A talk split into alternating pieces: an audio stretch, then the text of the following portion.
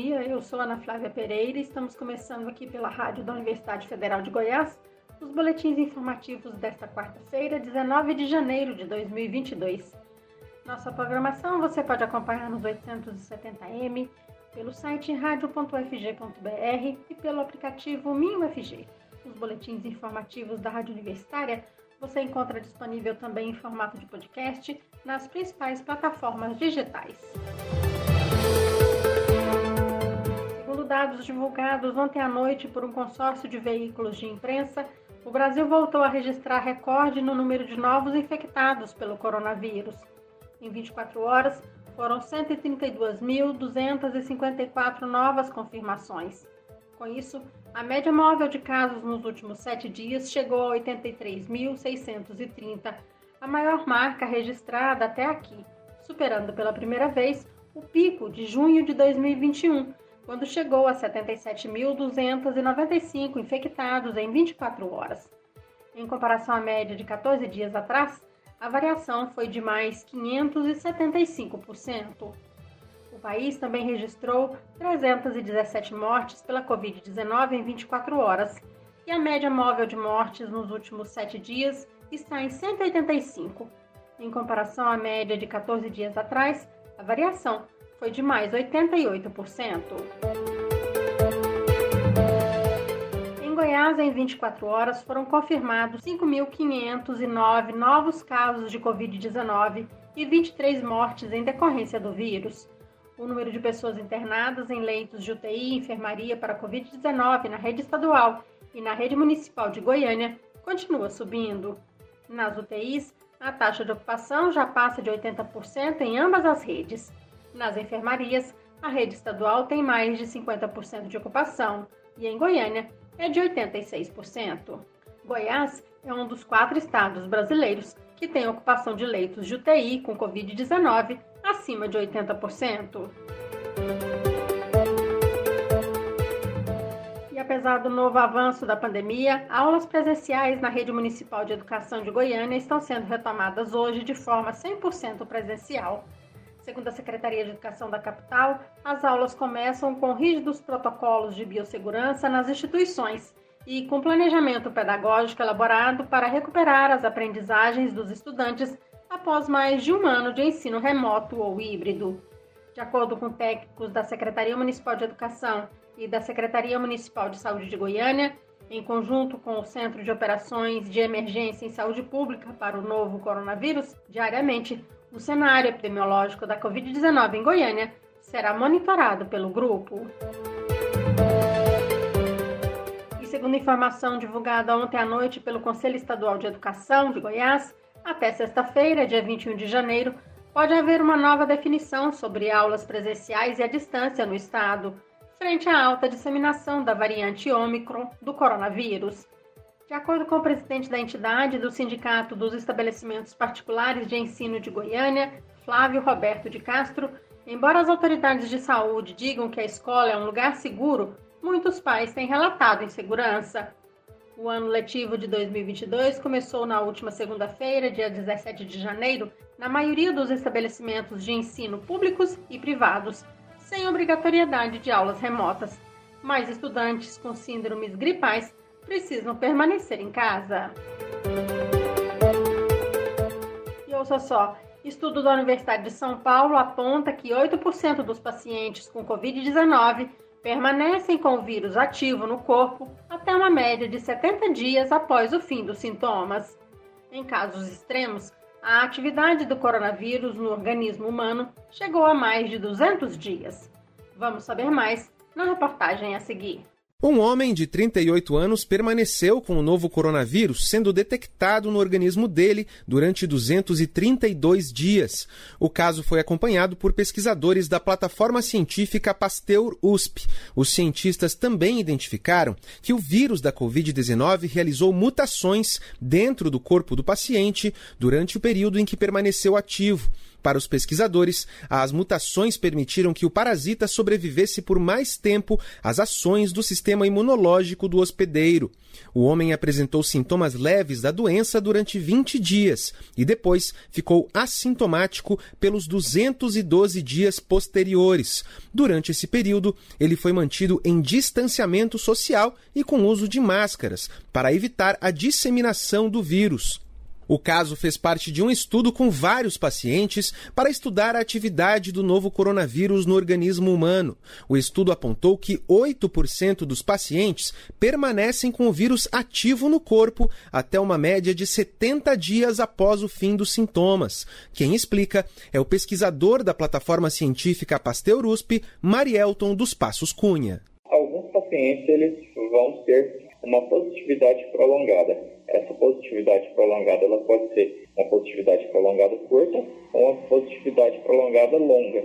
É um processo dinâmico, né? É um processo que o organismo, né, o sistema imunológico tenta controlar a infecção e o vírus ele tenta driblar a capacidade do hospedeiro de responder à infecção. Então ele consegue ficar no organismo por uma quantidade de dias superior à quantidade convencional com a probabilidade de que 8 em cada 100 pessoas com Covid-19 permaneçam com o vírus ativo no corpo por tanto tempo após o fim dos sintomas, podendo chegar a mais de 200 dias em casos extremos, os pesquisadores afirmam que todos os pacientes deveriam ser testados antes de serem liberados ao trabalho e ao convívio social.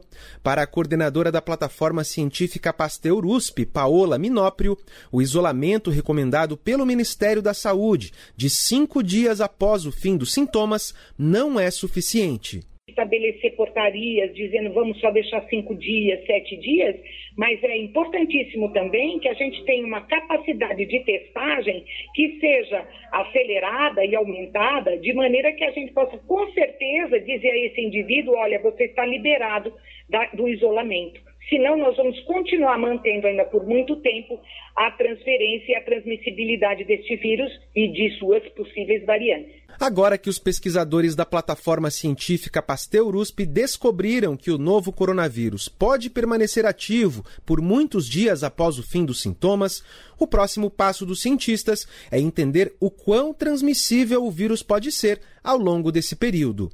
Da Rádio Nacional em Brasília, Daniel Ito.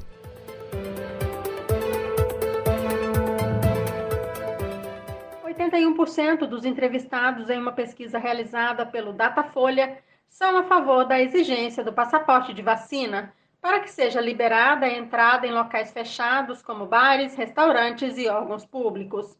Segundo o levantamento, 18% são contra a exigência do comprovante e 1% não soube responder. O chamado passaporte de vacina é o certificado que comprova que o cidadão já concluiu o esquema de vacinação contra a Covid-19. No Brasil, o documento é emitido pelo Conect SUS ou por sites e aplicativos estaduais. O presidente Jair Bolsonaro, que alega não ter se vacinado, é contra a exigência do passaporte, já adotado por diversos estados do país e por outros países. A pesquisa Datafolha foi feita por telefone nos dias 12 e 13 deste mês, com 2.023 pessoas de 16 anos ou mais de todos os estados do Brasil. A margem de erro é de dois pontos percentuais para mais ou para menos. De acordo com a pesquisa, os mais favoráveis ao passaporte são as mulheres e pessoas com mais de 60 anos, o ensino fundamental completo e aqueles que ganham até dois salários mínimos por mês.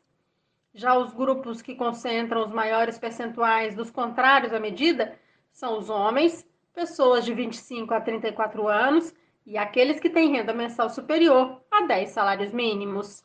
Outra percepção apontada pelo Datafolha na pesquisa é de que houve aumento na quantidade de pessoas preocupadas com o atual momento da pandemia da Covid-19. Somente 4% dos entrevistados acreditam que a pandemia esteja totalmente controlada. Sobre a utilização de máscaras, 81% afirmam sempre utilizar a proteção quando saem de casa, 13% de vez em quando, 3% raramente e apenas 2% disseram nunca utilizar máscaras ao sair de casa.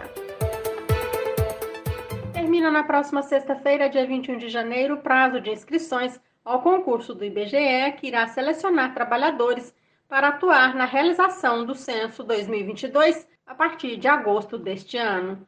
São 200 mil vagas temporárias em diferentes cargos. As oportunidades são para quem terminou o ensino fundamental, médio e superior. Os salários variam de acordo com a função, podendo chegar a R$ 4.200. De acordo com o IBGE, mais de 210 milhões de brasileiros em mais de 70 milhões de domicílios serão visitados pelos recenseadores do censo 2022 nos 5.570 municípios brasileiros. Realizado a cada 10 anos, o censo é a principal fonte de referência para o conhecimento das condições de vida da população em todos os municípios do país. Diversos indicadores serão analisados, entre eles a identificação étnico-racial, religião ou culto, deficiência, migração interna ou internacional, educação, deslocamento para estudo, trabalho e renda, mortalidade e autismo. O censo estava planejado para 2020, mas foi adiado por conta da pandemia de Covid-19. Já em 2021, não havia dinheiro no orçamento para a realização do censo. Os valores para que a pesquisa seja realizada em 2022 só foram liberados após decisão do Supremo Tribunal Federal. E uma última notícia no nosso boletim de 10 horas. Saiu ontem o calendário de inscrições ao SISU, ProUni e FIES. A previsão é de que os editais dos três processos seletivos sejam publicados no Diário Oficial da União ainda esta semana. As inscrições ao Sistema de Seleção Unificada, o SISU, poderão ser feitas entre os dias 15 e 18 de fevereiro. Já o prazo de inscrição ao programa Universidade para Todos, o ProUni, será de 22 a 25 de fevereiro. E no início de março, do dia 8 ao dia 11, poderão se inscrever os candidatos ao Fundo de Financiamento Estudantil, o FIES, que este ano oferta mais de 110 mil vagas. O número de vagas disponíveis no SISU e no ProUni e os cronogramas completos e todos os critérios dos processos seletivos estarão disponíveis a partir da publicação dos editais. Na Rádio Universitária você pode acompanhar um novo boletim informativo às 11 horas da manhã. Nossa programação você pode seguir pelos 870m, pelo site radio.fg.br e pelo aplicativo MinUFG.